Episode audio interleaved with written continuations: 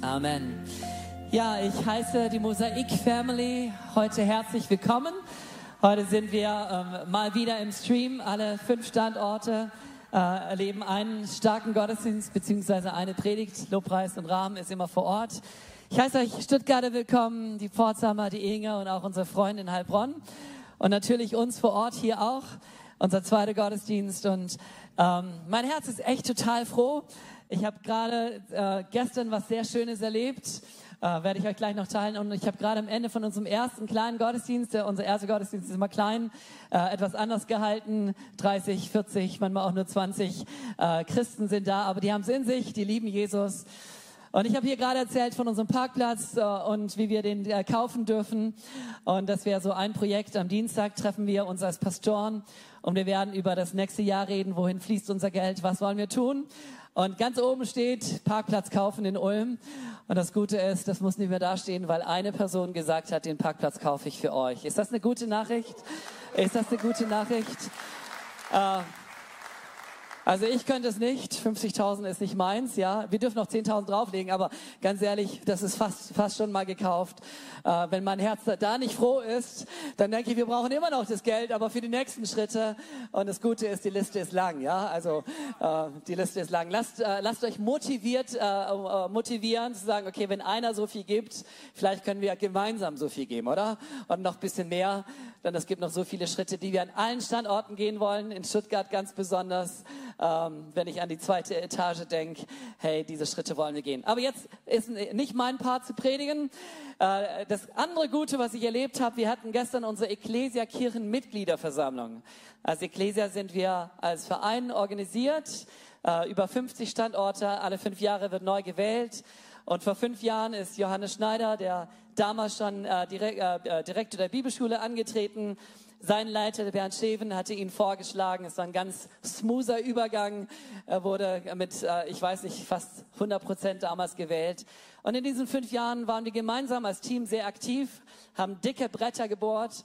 Und ich dachte, Gott hat uns nicht umsonst so einen apostolischen Lehrer gesandt zu dieser Zeit denn wir sind eine mündliche Bewegung und der Lehrer will schriftlich haben. Und das Schriftliche ist dann und wann hin und wieder mal richtig sehr, sehr gut. Dann kannst du einfach auf ein Paper verweisen und sagen, da haben wir uns festgelegt. Ecclesia ID, wir haben uns festgelegt.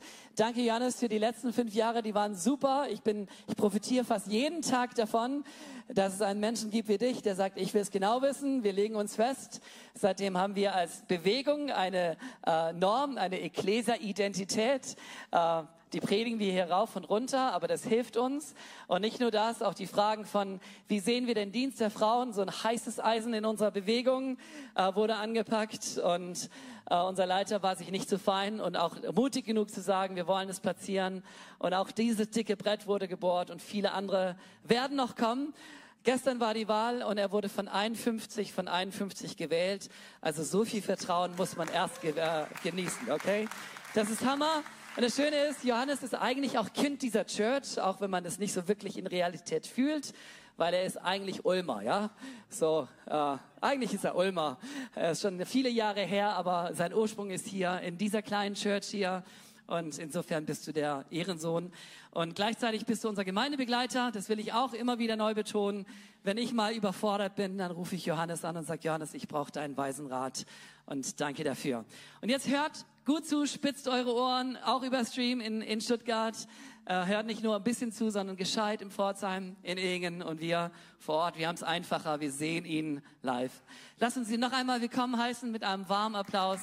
Johannes Schneider in unserer Mitte.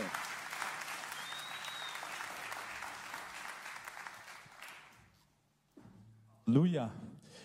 Ja, wir haben gerade ein starkes Lied, mehrere starke Lieder gesungen aber das letzte, ähm, heilig, heilig, heilig. Und vielleicht fragst du dich, wenn du zum ersten Mal in dieser Kirche bist, wie kann man so leidenschaftlich, so voller Freude heilig singen? Heilig ist ja in unserem Sprachgebrauch, in unserer Kultur eher ein Fremdwort, ein komisches Wort. Aber ich will das mal kurz erklären, was wir meinen oder was die Bibel meint, wenn wir sagen, Gott ist heilig. Heilig heißt, dass Gott nicht betroffen und nicht behaftet ist von allen Negativen und Dunklen in dieser Welt. Er ist das einzige Wesen, was vollkommen im Licht, vollkommen in der Schönheit, vollkommen in der Güte, vollkommen in der Liebe, alle positiven Adjektive, die unsere Sprache auch nur ansatzweise zur Verfügung haben, beschreiben dieses Wort heilig. Und deswegen ist Gott das Schönste, das Liebevollste, das, das Freundlichste, das Gütigste, das freudevollste Wesen überhaupt. Und deswegen ist heilig nicht eine Bedrohbotschaft, sondern eine herrliche Botschaft, dass dieser Gott, dieser vollkommene Gott, nicht behaftet vom Bösen, trotzdem Interesse hat an dir und mir. Wow. Krass. Das ist krass. Ja, wir haben gestern eine coole Mitgliederversammlung gehabt, nicht weil ich gewählt wurde, sondern weil wir den nächsten Schritt einläuten. Wir wollen dieses Land mit dem Evangelium durchdringen. Das ist unsere Vision, das ist unsere Passion. Dafür geben wir alles. Wir, wir sind Teil des BFPs, einer größeren Bewegung und wir sind als BFP Teil der World Assemblies of God Fellowship. Das ist eine Kirchenbewegung weltweit. Wir haben 370.000 lokale Kirchen weltweit. Und unsere Vision ist, bis 2033 eine Million zu haben. Und da wollen wir auch ein bisschen kleinen, kleinen Tortenstück mithaben. Ja, wir sind nicht die großen Players da drin. Es ist egal, aber bei Gott zählt nicht, wie groß du bist, sondern ob du in die richtige Richtung gehst. Und wir wollen dieses Land mit dem Evangelium erreichen. Und Mosaik, ihr seid Teil dieser Mannschaft, ganze Family. Grüße an alle anderen Standorte. Ähm, lasst uns gemeinsam einen Unterschied machen in Deutschland. Lasst uns Kirchen gründen. Lasst uns Menschen umarmen. Lasst uns lebendige Kirche sein. Und euer Pastor hat mich gebeten, eurer Reihe, die ihr jetzt gerade durchgeht, zum Thema Kirche was zu sagen. Mosaik, Theologie im Sinne von, was ist Kirche? Kirche ist natürlich für manche Leute ein Gebäude, aber von der Bibel her ist es was anderes. Und ich habe diese, diese Predigt unter, unterschrieben mit ähm, Kirche 1.0. 1.0. 1.0 heißt in der Programmiersprache ja die, die Grundversion. Also da gibt's, dann kommt dann 2.0, 3.0 und so weiter. Aber wisst ihr, es, bei Kirche gibt es keinen Upgrade. Bei Kirche bleibt es immer nur beim 1.0. Nur die 1.0 Version ist die richtige. Alle anderen Versionen sind falsch. Weil nur das, was das Original widerspiegelt, nur das, was Jesus Christus sich vorgestellt hat, das ist Kirche. Alles andere ist irgendein Verein, aber nicht Kirche. Und wir wollen die Kirche sein, die Jesus sich vorstellt. Wir wollen die Gemeinde sein, die Jesus sich vorstellt. Und ich möchte noch einen zweiten, eine zweite Überschrift drunter setzen ähm, für, zu dieser Predigt. Und das ist Kirche fruchtbar oder furchtbar. Kirche fruchtbar oder furchtbar. Und das klingt ja schon sehr schwarz-weiß und genau so ist es. Genau so ist es. Entweder ist die Kirche fruchtbar oder sie ist fruchtbar. Und wir werden gleich sehen, warum diese Überschrift. Wir lesen gemeinsam in Markus Kapitel 11. Markus 11 und zwar ab Vers 12 bis 25. Das ist eine Geschichte von Jesus Christus, wie er die sogenannte Tempelreinigung. Und ähm, wir lesen ein bisschen Zusammenhang, da weil der Kontext hilft, das zu verstehen. Als sie am nächsten Tag Bethanien wieder verließen, hatte Jesus Hunger. Da sah er von weitem einen Feigenbaum, der schon Blätter hatte. Er ging hin, um zu sehen, ob auch Früchte an dem Baum wären. Doch er fand nur Blätter daran. Es war allerdings auch nicht die Zeit der Feigen. Da sagte Jesus zu dem Baum, nie wieder soll jemand von dir Feigen essen. Das hörten auch seine Jünger. In Jerusalem angekommen, ging Jesus in den Tempel und fing an, alle hinauszuweisen, die dort Handel trieben und oder etwas kauften. Er warf die Tische der Geldwechsler und die Sitze der Taubenverkäufer um und duldete auch nicht, dass jemand etwas über den Tempelhof trug. Wow, das ist eine spooky Geschichte, ja. Also erstmal ist Jesus hungrig, dann sieht er einen Baum, der Baum bietet kein Essen, dann verflucht er ihn. Also das ist so, wenn du da bei McDonalds vorbeikommst und so weiter und sagt und dann ist, wumm, ist der, wir sehen ja nachher, was daraus passiert, ja. Zur Erklärung sagt er ihnen, heißt es nicht in der Schrift, mein Haus soll ein Haus des Gebets sein für alle Völker heißt es nicht in der Schrift, mein Haus soll ein Haus sein des Gebets für alle Völker. Ihr aber habt eine Räuberhöhle daraus gemacht, fruchtbar oder furchtbar. Entweder Haus des Gebets oder Räuberhöhle. Es gibt keine neutrale Zone. Entweder Kirche eine Räuberhöhle, eine destruktive Einheit, oder sie ist heilsbringend. Sie ist Haus des Gebets. Als die führenden Priester und Schriftgelehrten davon hörten, suchten sie nach einer Möglichkeit, Jesus zu beseitigen. Sie hatten nämlich Angst vor ihm, weil das ganze Volk von seiner Lehre tief beeindruckt war. Am Abend verließ Jesus mit seinen Jüngern die Stadt. Früh am nächsten Morgen kamen sie wieder an dem Feigenbaum vorbei. Also jetzt ist wieder auf meinem Weg wieder bei McDonald's vorbei. Und schau, siehe, er war verdorrt. Bis zu seinen Wurzeln. Schutt und Asche. McDonalds-Filiale weg. Da erinnerte sich Petrus an Jesu Worte und rief, Rabbi, sieh nur der Feigenbaum, den du verflucht hast, der ist verdorrt. Jesus erwiderte, habt Glauben in Gott. Ich sage euch, wenn jemand zu diesem Berg hier sagt, heb dich empor und stürz dich ins Meer. Und wenn er dabei in seinem Herzen nicht zweifelt, sondern glaubt, dass das, was er sagt, geschieht, wird es eintreffen. Darum sage ich euch, wenn ihr betet um, um etwas bittet, dann glaubt, dass ihr es empfangen habt und die Bitte wird euch erfüllt werden, was immer es auch sei. Und wenn ihr beten wollt und, und etwas gegen jemand habt, dann vergebt ihn, euer Vater im Himmel euch auch eure Verfehlungen vergibt. Heiliger Geist, komm du jetzt in diesen Raum, auch überall da, wo jetzt gestreamt wird. Fülle den Raum Mach dein Wort lebendig. Wecke du Glauben in unseren Herzen. Lass heute den Himmel die Erde berühren. In jedem einzelnen Leben im Namen Jesus. Amen. Kirche fruchtbar oder furchtbar. Diese Geschichte von Jesus, wie er den Tempel reinigt, dieses mit dem Feigenbaum, es ist tatsächlich ein bisschen eine komische Geschichte.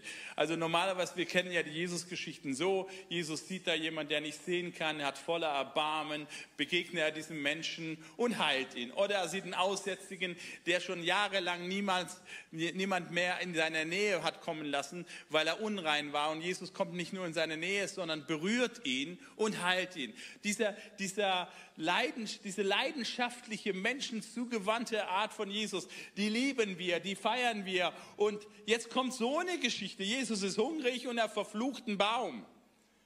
Das wirkt so krass, wie viel Hunger hatte der? Also, ähm, was, ist, was geht da ab? Und dann kommt er in den Tempel und schmeißt alle raus. In einer anderen Parallelstelle heißt es, er machte aus Stricken eine Peitsche und trieb die Leute raus. Das passt überhaupt nicht in mein Jesusbild. Und stell dir mal vor, ich würde das heute Morgen machen. Dann wäre es dir egal, ob du Sohn des Hauses bist, dann wäre es der letzte Gottesdienst gewesen, wo ich hier eingeladen werde. Warum? Weil das macht man nicht. Aber was passierte hier? Jesus hatte nicht einen schwachen Moment. Jesus war hier nicht unterwegs und war irgendwie so, hatte so Kohldampf, dass er sich nicht mehr unter Kontrolle hatte, sondern alles, was Jesus tut, hat immer auch eine Botschaft. Jesus symbolisiert mit seinen Handlungen seine Botschaft. Er macht es deutlich, was er sagen möchte. Und dieses ambivalente Bild, was hier sichtbar wird in dieser Geschichte, ist genau das Thema, warum Kirche entweder fruchtbar oder furchtbar ist. Es geht nämlich um mehr als nur irgendeinen Verein. Es geht mehr als nur ein paar Gottesdienste. Es geht in dieser Geschichte um die Frage, bei Kirche geht es um die Frage, ob sie furchtbar ist oder fruchtbar ist. Es geht um Leben und Tod. Es geht um Leben und Tod.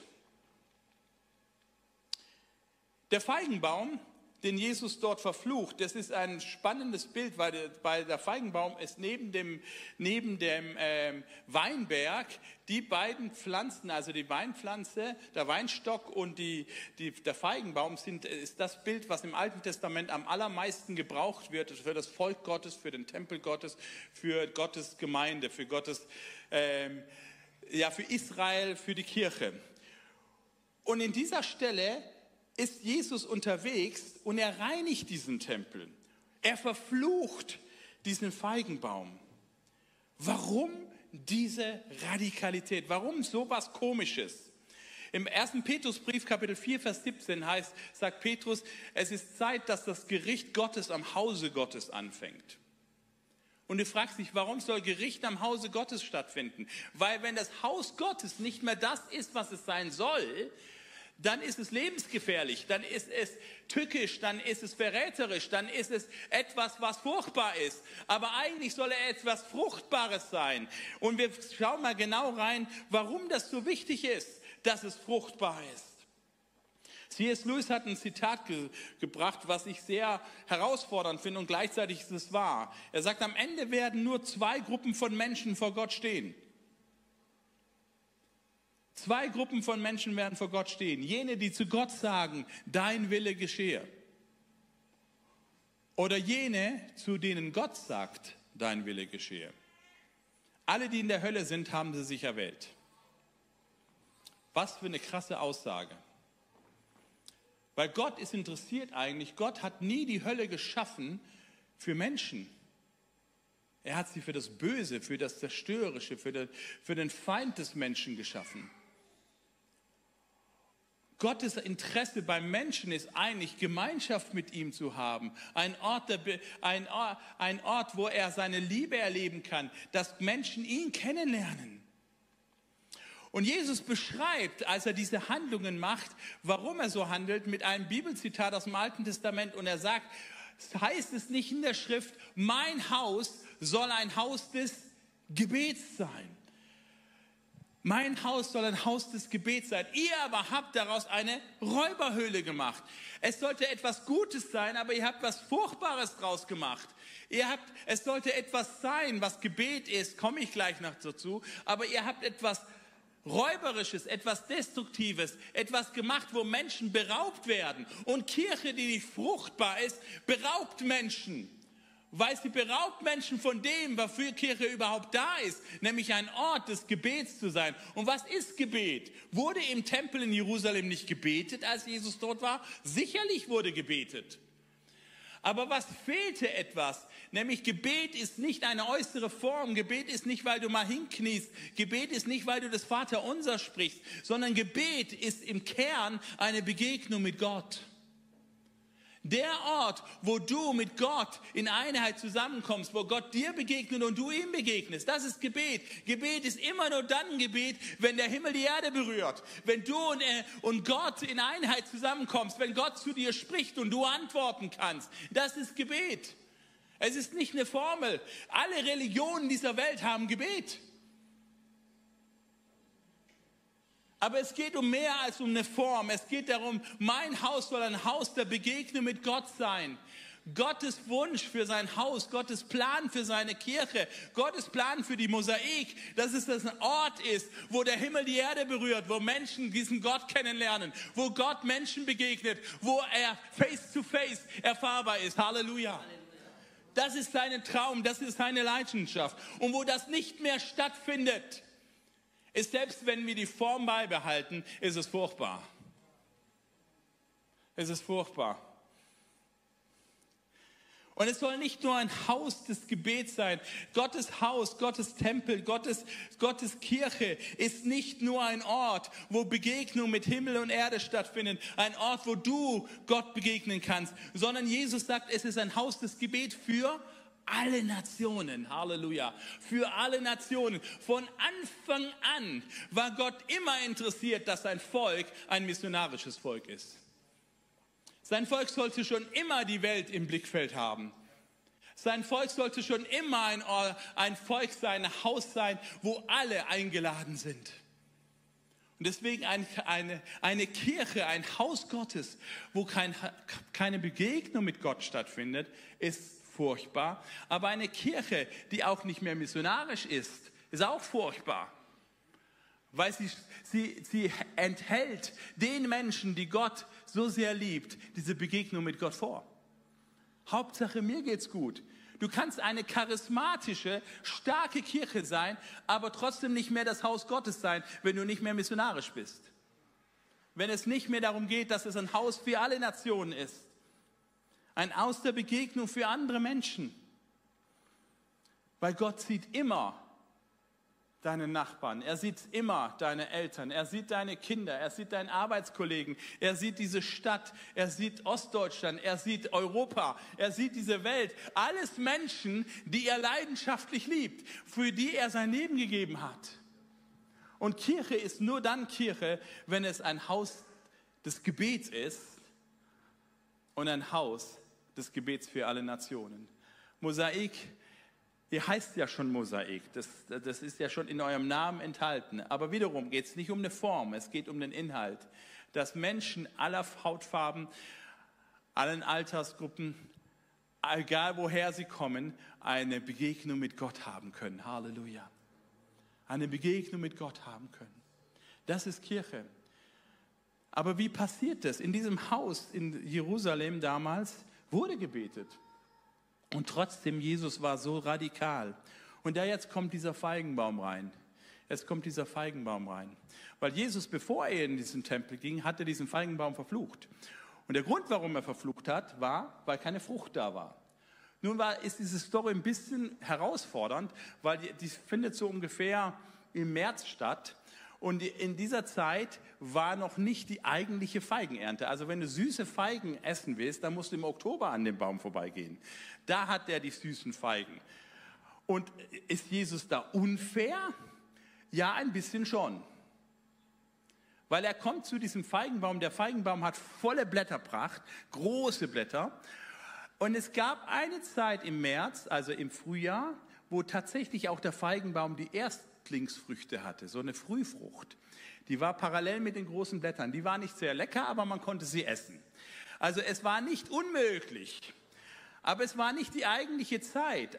Jetzt will ich gar nicht in die Details reingehen, was Jesus damit sagen möchte, mit dieser Zeitfrage und mit der Unmöglichkeit. Aber worum es mir geht, ist, Jesus geht an diesem Baum und erwartet etwas von dem Baum, nämlich Frucht zu sehen, Frucht zu bekommen und er findet keine. Der Baum sah aber schön aus. Der hatte tolle Blätter.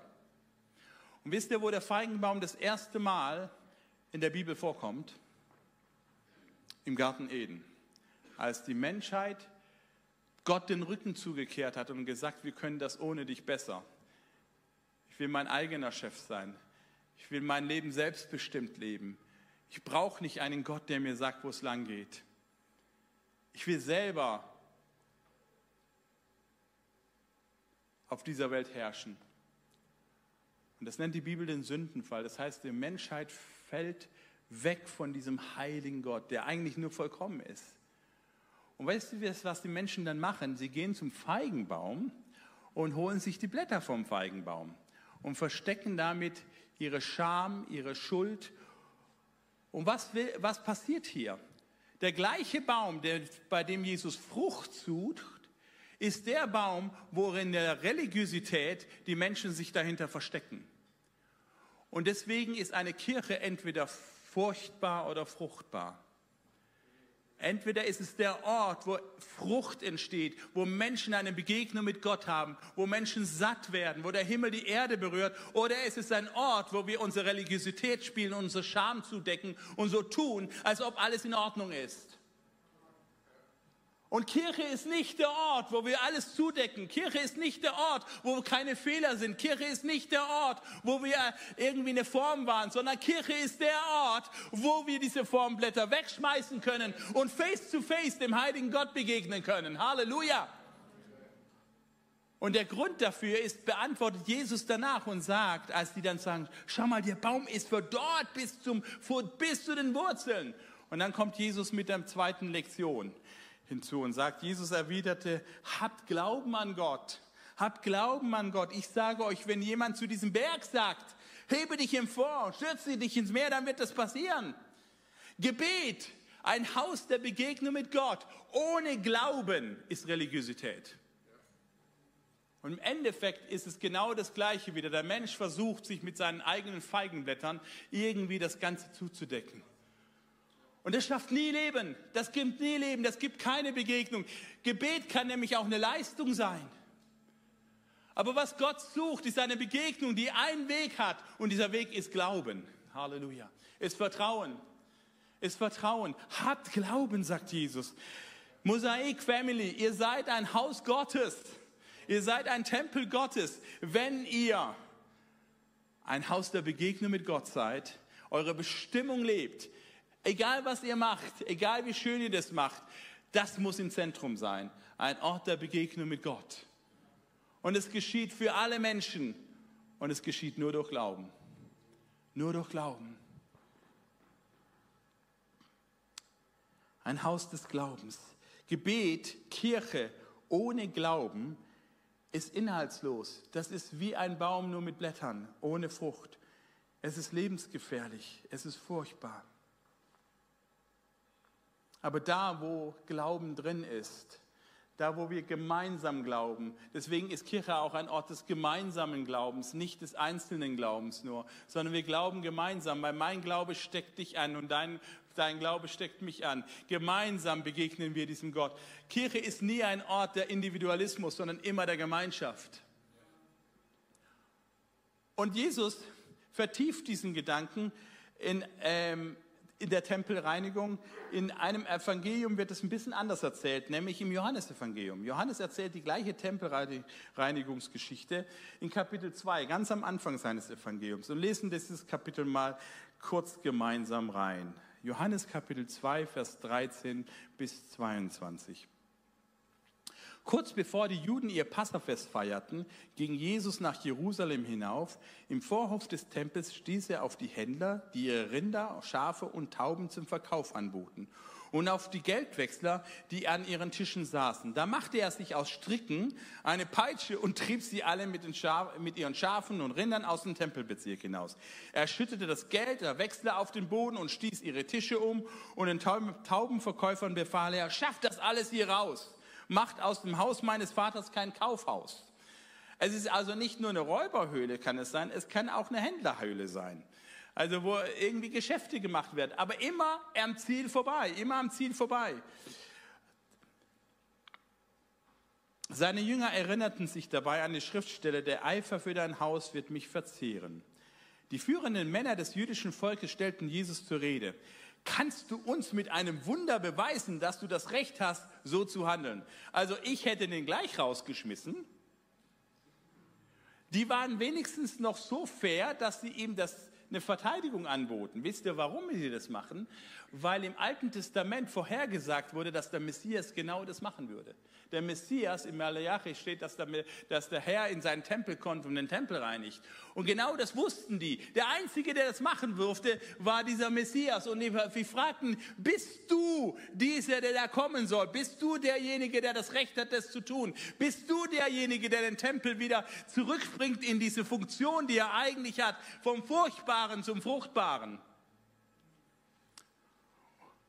Und Jesus antwortete ihm, Jesus gab ihnen zur Antwort, reiß diesen Tempel ab und ich werde ihn in drei Tagen wieder aufbauen. Das ist so, wie wenn du eine Münze abreißt und in drei Tagen wieder aufbaust. Wie entgegneten sie? 46 Jahre lang wurde an diesem Tempel gebaut und du willst ihn in drei Tagen wieder aufbauen? Doch Jesus hatte von dem Tempel seines eigenen Leibes, seines Körpers gesprochen, gemeint. Später, als Jesus von den Toten auferstanden war, erinnerten sich seine Jünger an diesem Ausspruch und sie glaubten der Schrift und dem, was Jesus selbst gesagt hatte. Das Haus Gottes, ein Haus des Gebets, ein Haus des Glaubens, ist nicht mehr der Tempel in Jerusalem, sondern er wurde ersetzt. Er wurde ersetzt von Gott selbst durch eine Person namens Jesus Christus. Der menschgewordene Gott, der sein Leben gab am, Stra am Kreuz und von den Toten wieder auferstanden ist. Er ist nun dieser Ort der Begegnung mit Gott. Er ist nun der Ort, wo der Himmel die Erde berührt. Er ist der Ort, wo tatsächlich durch Glauben alle Nationen eine Begegnung mit Gott haben können.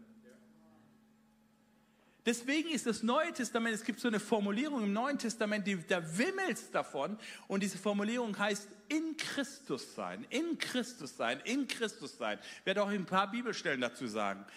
In Christus sein. Warum? Weil er dieser Tempel ist. Er ist der einzige Ort, wo du hingehen kannst und preis dem Herrn ist er nicht mehr in Jerusalem, sondern er ist überall auf dieser Welt. Er ersetzt, er ist diese Stelle, wo der Himmel die Erde berührt. Deswegen, liebe Christen, die ihr vielleicht denkt, wir sollten sammeln, damit der Tempel in Jerusalem wieder aufgebaut wird, äh, kannst du gerne machen, aber es ist auch, kannst auch Geld wegschmeißen. Das ist genau das Gleiche. Warum? Weil der Tempel hat einen Namen jetzt. Es gibt keinen anderen Namen den Menschen gegeben, darin sie Heil finden werden, als der Name Jesus Christus. Halleluja! Er ist der einzige Ort, wo der Himmel die Erde berührt. Er ist der einzige Ort, wo du wirklich allein durch Glauben, nicht durch Religiosität, nicht durch Feigenblätter, echte Frucht des Lebens bekommen kannst, satt werden kannst. Halleluja. Und selbst dann, wenn es nicht die Zeit der Frucht ist, weil für ihn ist immer Zeit der Frucht. Er ist der wahre Baum des Lebens. Bleibt in mir, sagt Jesus das mal im Johannes Kapitel 15. Bleibt in mir und ich werde in euch bleiben. Eine Rebe kann nichts aus sich selbst heraus Frucht hervorbringen. Sie muss am Weinstock bleiben. Genauso wenig könnt ihr Frucht hervorbringen, wenn ihr nicht in mir bleibt. Ich bin der Weinstock, ihr seid die Reben. Wenn jemand in mir bleibt und ich in ihm bleibe, trägt er reichlich Frucht. Ohne mich könnt ihr nichts tun. Der Ort, wo Glauben und Gebet wirklich fruchtbar ist, ist dieser neue Tempel, der in Jesus Christus selber existiert. Und du kannst in diesen Tempel kommen. Jesus sagt, bleibt in mir und ich in euch. Kennt ihr diese Puppen, diese russischen Puppen, diese Matroschkas, wo man die aufmacht, dann siehst du die Puppe drin, dann machst du wieder auf, dann siehst du wieder die Puppe drin und machst wieder auf, dann siehst du wieder die Puppe drin. So ist Kirche. Egal wie, wie, wie tief du gräbst, es ist immer dasselbe. Es ist immer Jesus. Es ist immer Jesus. Du schaust von draußen drauf, siehst du Jesus, machst du rein, siehst du immer noch Jesus. Und machst du wieder auf, siehst du nochmal Jesus. Weil ohne ihn, nur wenn du in ihm bist, bist du in diesem Tempel. Und Kirche, Mosaik Family, kann nur fruchtbar sein, wenn sie in Christus ist. Und du kannst fruchtbar sein, dein Leben kann fruchtbar sein, wenn du in Christus bist. Und es ist möglich, in Christus zu sein. Paulus sagt es so im zweiten Korintherbrief. Darum ist jemand in Christus. Darum ist jemand in Christus. So ist er eine neue Kreatur, eine neue Schöpfung. Das Alte ist vorbei. Siehe, alles ist neu geworden. Halleluja. Es gibt einen Reset-Knopf, es gibt einen Startknopf. Deine ganze Schuld, all das, was dich trennt von Gott, von diesem Heiligen, kann an einem Ort neu werden, nämlich in Christus. Halleluja. Und der, der Weg in diesen Tempel hinein ist Glauben, ist Glauben. In Christus sein. Deswegen wird die Kirche als Tempel beschrieben. Da heißt es, wir sind der Tempel des Heiligen Geistes. Oder jeder von euch hier, wisst ihr nicht, dass ihr Gottes Tempel, Tempel seid und der Geist Gottes in euch wohnt? Gott in mir, ich in Gott, das ist so eine, das ist so eine richtige Matroschka, ja, also in jeder Hinsicht, egal wo du, Gott in mir, ich in Gott, er über mir, er unter mir, er um mich. Allein in Christus sein ist das Entscheidende. Und das ist, das, das ist jetzt keine theologische Formel, sondern das ist Wirklichkeit. Wir dürfen darin leben. Nur in diesem Jesus Christus wird dein Leben wirklich fruchtbar. Sonst machen wir hier schon, spielen wir Kirche. Aber wir wollen keine Kirche spielen, sondern in diesem Jesus Christus sind solche Verheißungen. Lest mal in 2. Korinther Kapitel 1, Vers 20. Was immer Gott an Zusagen und Verheißungen gemacht hat. Und es ist eine ganze Menge. Gott hat eine ganze Menge dir und mir versprochen. In seiner Person, Jesus Christus, finden sie alle ihre Erfüllung. Alle Erfüllungen Gottes, jedes Gebet hat nur in Christus Wert. Nur in Christus hast du Gebetsverheißung. Nur in Christus hast du Heil. Nur in Christus hast du Zukunft. Nur in Christus hast du Begegnung mit Gott. Er ist das Ja Gottes. Und deshalb sprechen wir auch unter Berufung auf ihn zur Ehre Gottes. Amen. In Jesus Christus hat Gott ein für alle Mal Ja zu dir gesagt. Setz deinen Namen ein. Gott hat radikal Ja zu mir gesagt. Gott steht auf Johannes Schneider. Morgens, wenn ich verknittert aufstehe, wie heute Morgen um halb fünf, oder abends, wenn ich müde ins Bett gehe oder wenn ich voller Taten dran stehe. Ist egal. Gott steht auf mich. Wisst ihr warum? Weil ich in Christus bin. Weil ich in Jesus Christus bin. Er in mir und ich in ihm. Das Entscheidende ist nicht deine Leistung, das Entscheidende ist, ob du in Christus bist. Und ich lade dich ein, in diesen Jesus Christus einzutauchen. Ich lade dich heute ein, ihn in dein Herz zu lassen und du in ihn einzusteigen. Dass ihr eins werdet, dass ihr eine Person werdet, dass Gott in dir ist. Christus in uns, die Hoffnung der Herrlichkeit. Es wimmelt in der Bibel davon. Und Kirche ist deswegen ein Ort, wo Heil passiert, weil wir in Christus sind. Und wer Kirche, die nicht mehr diesen Auftrag lebt, die nicht mehr aus diesem Fundament, von dieser Identität her lebt, ist alles Mögliche, aber ist nicht mehr das Haus Gottes. Und äh, das sage ich überhaupt nicht anklagend, überhaupt nicht. Wir haben jetzt am letzten Sonntag durfte ich unsere Kirche in, in, in der Wetterau launchen. Das ist immer für mich die schönsten Augenblicke, wenn eine neue Kirche entsteht. Das ist wie eine Geburt, ja. Da kommt ein neues Baby auf die Welt. Das, das ist Weihnachten, Ostern, Pfingsten, Himmelfahrt, Geburtstag, all inclusive in einem einzigen Tag. Das schönste Gefühl überhaupt. Eine neue Kirche ist ein neuer Ort, wo eine Gruppe von Menschen, die in Christus sind, wo Gott Heil schafft, wo Menschen Gott begegnen. Wie schön ist das? Und ich stand, ich kam da morgens hin, weil noch aufgebaut wurde. Und dann stand ich so am Fenster von unserer Kirche da in der, in der Wetterau und ich schaue aus dem Fenster raus, ein kleines Dorf, 1500 Einwohner. 1500 Einwohner, aber der Landkreis hat 150.000 Menschen. Also es lohnt sich. Es lohnt sich. Und ich stand da an, dieser, an dem Fenster und war am Beten für den Gottesdienst, war am Beten für die Kirche, habe Gott gelobt über die Menschen, die da sind. Das ist für mich einfach, das, das bricht nur noch Freude raus. Und dann sah ich aus dem Fenster ein Kirchengebäude, das einzige Kirchengebäude, was so offensichtlich wie eine Kirche aussieht, mit schönen Turm und so weiter. Und der Heilige Geist sprach zu mir, fang an zu beten für diese Kirche. Fang an zu beten für diese Kirche. Diese Kirche soll nicht fruchtbar sein, sie soll fruchtbar sein. Wisst ihr, mich interessiert nicht, welcher Name draufsteht. Mich interessiert, ob es ein Ort der Begegnung mit Gott ist. Ein Ort der Begegnung mit Gott. Uns geht es nicht um Mosaik, uns geht es nicht um Ekklesiakirchen. Es geht uns darum, dass es ein Ort ist der Begegnung mit Gott. Ariane ist eine Mama von fünf Kindern. Und ähm, diese Mama von fünf Kindern ist aufgewachsen in einem gläubigen Elternhaus. Sie hat ganz früh Jesus kennengelernt. Sie hat eine Beziehung zu Jesus gehabt. Sie hat die Bibel geliebt. Sie glaubte der Bibel. Alles, was in der Bibel steht, war für sie klar. Das stimmt, das ist wahr. Jesus läuft auf dem Wasser, ja klar. Jesus speist 5000, ja klar. Also das war für sie überhaupt keine Frage. Das Einzige, was sie irgendwie nicht glauben konnte, ist, dass Jesus in ihrem eigenen Leben Wunder tut. Dass dieser Jesus, der auf dem Wasser damals gegangen ist, tatsächlich die gleiche Kraft in ihrem eigenen Leben hatte. Sie glaubte der Bibel und trotzdem, ja, so richtig, dass Gott mit ihr das macht, dass sie, dass sie wichtig ist, dass Gott sie sieht, dass Gott sie liebt, dass Gott Ariane liebt, das war ihr nicht so ganz so bewusst. Aber sie hatte einen Traum, das hat sie sogar in ihr Tagebuch reingeschrieben. Mit neun Jahren oder zehn Jahren hat sie reingeschrieben, was ihre Berufung ist. Sie hatte von Gott eine Berufung, ein Tempel Gottes zu sein, ein Haus der Begegnung. Und zwar für Kinder, die aus schwierigem Elternhaus, prekären Situationen, die keine Mama, keinen Papa haben oder irgendwelche Leiterfahrungen haben. Diese, für diese Kinder wollte sie ja ein, ein Tempel Gottes sein. Was für eine krasse Berufung. Und sie hat darauf geschrieben, Herr Jesus, ähm, ich, ich will für die Kinder, die, die, kein, die vor der Haustür stehen, für die will ich eine Mama sein. Als Neunjährige. Sie wird erwachsen, sie heiratet, sie hat fünf wunderbare Kinder, die stehen nicht vor der Haustür, Halleluja, sondern die sind im Haus, sie haben, sind geliebt, sie sind umarmt, sie sind wertvoll.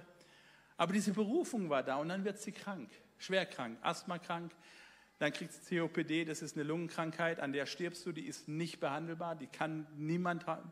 Bis heute gibt es da keine Antworten drauf. Das ist nur eine, eine, eine auf Raten sterben.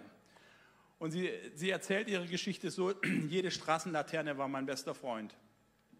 Wenn sie zum Einkaufen ging, kam eine Straßenlaterne, hielt sie sich an der Straßenlaterne fest und dann wieder Pause und dann wieder weitergehen.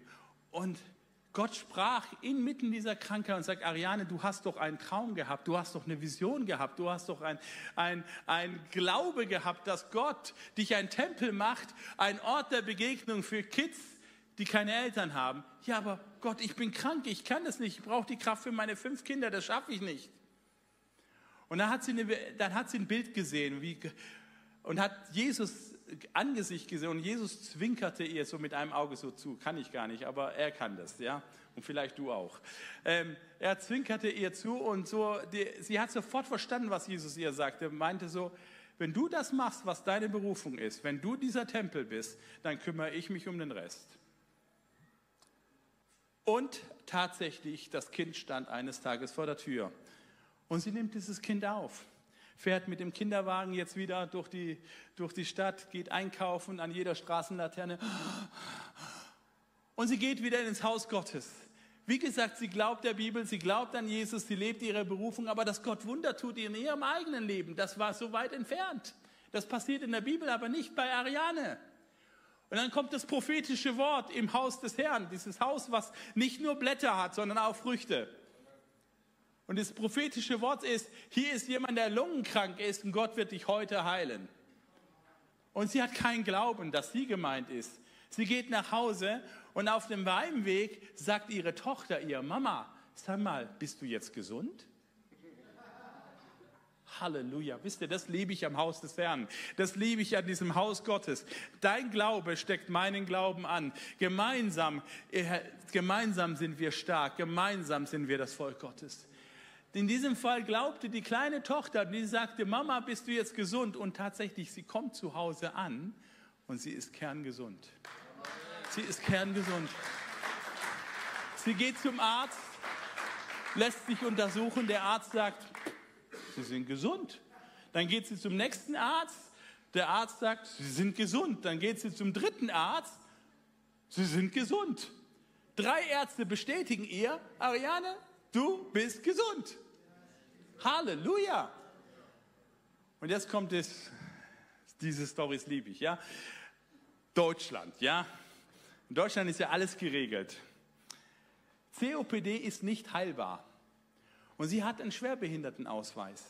Einen Schwerbehindertenausweis, der ihr erlaubt, an Parkplätzen zu parken, wo du nicht parken darfst der erlaubt, vor den Aldi direkt vor die Tür zu halten, damit sie nicht so weit gehen muss und so weiter. Das ist alles ihr Privileg, weil sie schwerbehindert ist. Jetzt hat der Herr sie geheilt. Drei Ärzte haben es bestätigt. Sie ruft das Gesundheitsamt an und sagt, ich bin COPD-Patientin ähm, und ich bin geheilt worden und ich habe diesen Schwerbehindertenausweis. Ich will meinen Ausweis zurückgeben. Sie will ja korrekt sein. Und dann kommt die Antwort, das ist in Deutschland nicht vorgesehen. COPD ist nicht heilbar. Wir können diesen Ausweis nicht zurücknehmen. Sie müssen diesen Ausweis behalten. Halleluja! Ich finde das so cool. Gott sagt, weißt du was, ich kümmere mich drum. Ich heile dich nicht nur, ich gebe dir noch ein lebenslang Freiparken dazu. Damit du dich um diese Kinder kümmern kannst, die keine Mama und keinen Papa haben. Wenn wir wenn wir Haus Gottes sind, dann werden wir fruchtbar. Und wenn wir es nicht sind, dann werden wir furchtbar. So ist es, wenn Menschen glauben. In diesem Fall hat sie aber gar nicht geglaubt, sondern ihre Tochter hat geglaubt.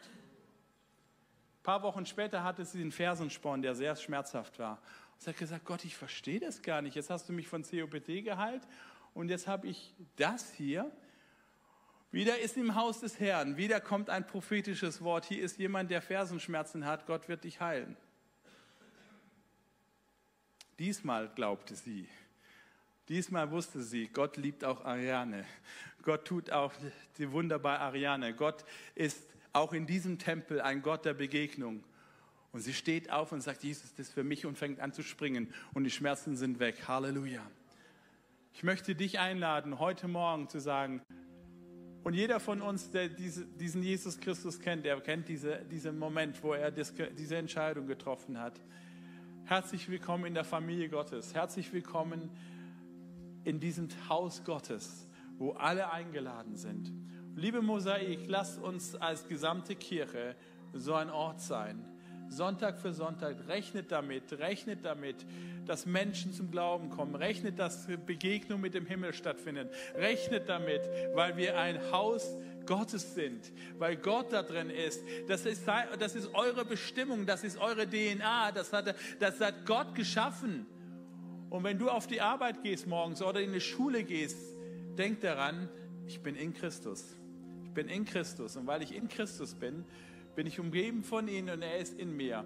Und natürlich begegnen Menschen dann Jesus. Natürlich werden Menschen eine Begegnung mit ihm haben. Natürlich passieren Zeichen und Wunder. Natürlich werden Menschen gesund. Warum? Weil du in Jesus bist. Weil du in Jesus bist. Herr Jesus, ich danke dir, dass du jetzt auch dein Wort bestätigst in diesem Raum und auch online, indem du Kranke jetzt heilst. Jesus, du heilst jetzt gerade Kranke. Ich habe während, äh, während der Lobpreiszeit ähm, den Impuls gehabt, dass hier jemand ist, der starke Unterbauchschmerzen hat. Und ich glaube, Gott möchte dich heute anrühren. Und wenn du, wenn du diese Person bist, darfst du gerne nachher zu mir kommen. Ich werde in die Hand auflegen oder zu eurem Pastor gehen. Wir glauben, dass Gott heute noch Zeichen und Wunder tut. Jesus, danke, dass du jetzt Heilung schenkst in diesen Raum hinein. Strom des Himmels fließe durch diesen, durch diesen Raum jetzt im Namen Jesus, Herr. Stelle du wieder her, in göttliche Ordnung. Im Namen Jesus beten wir das und glauben das gemeinsam. Und alle Ehre sei dir. Amen.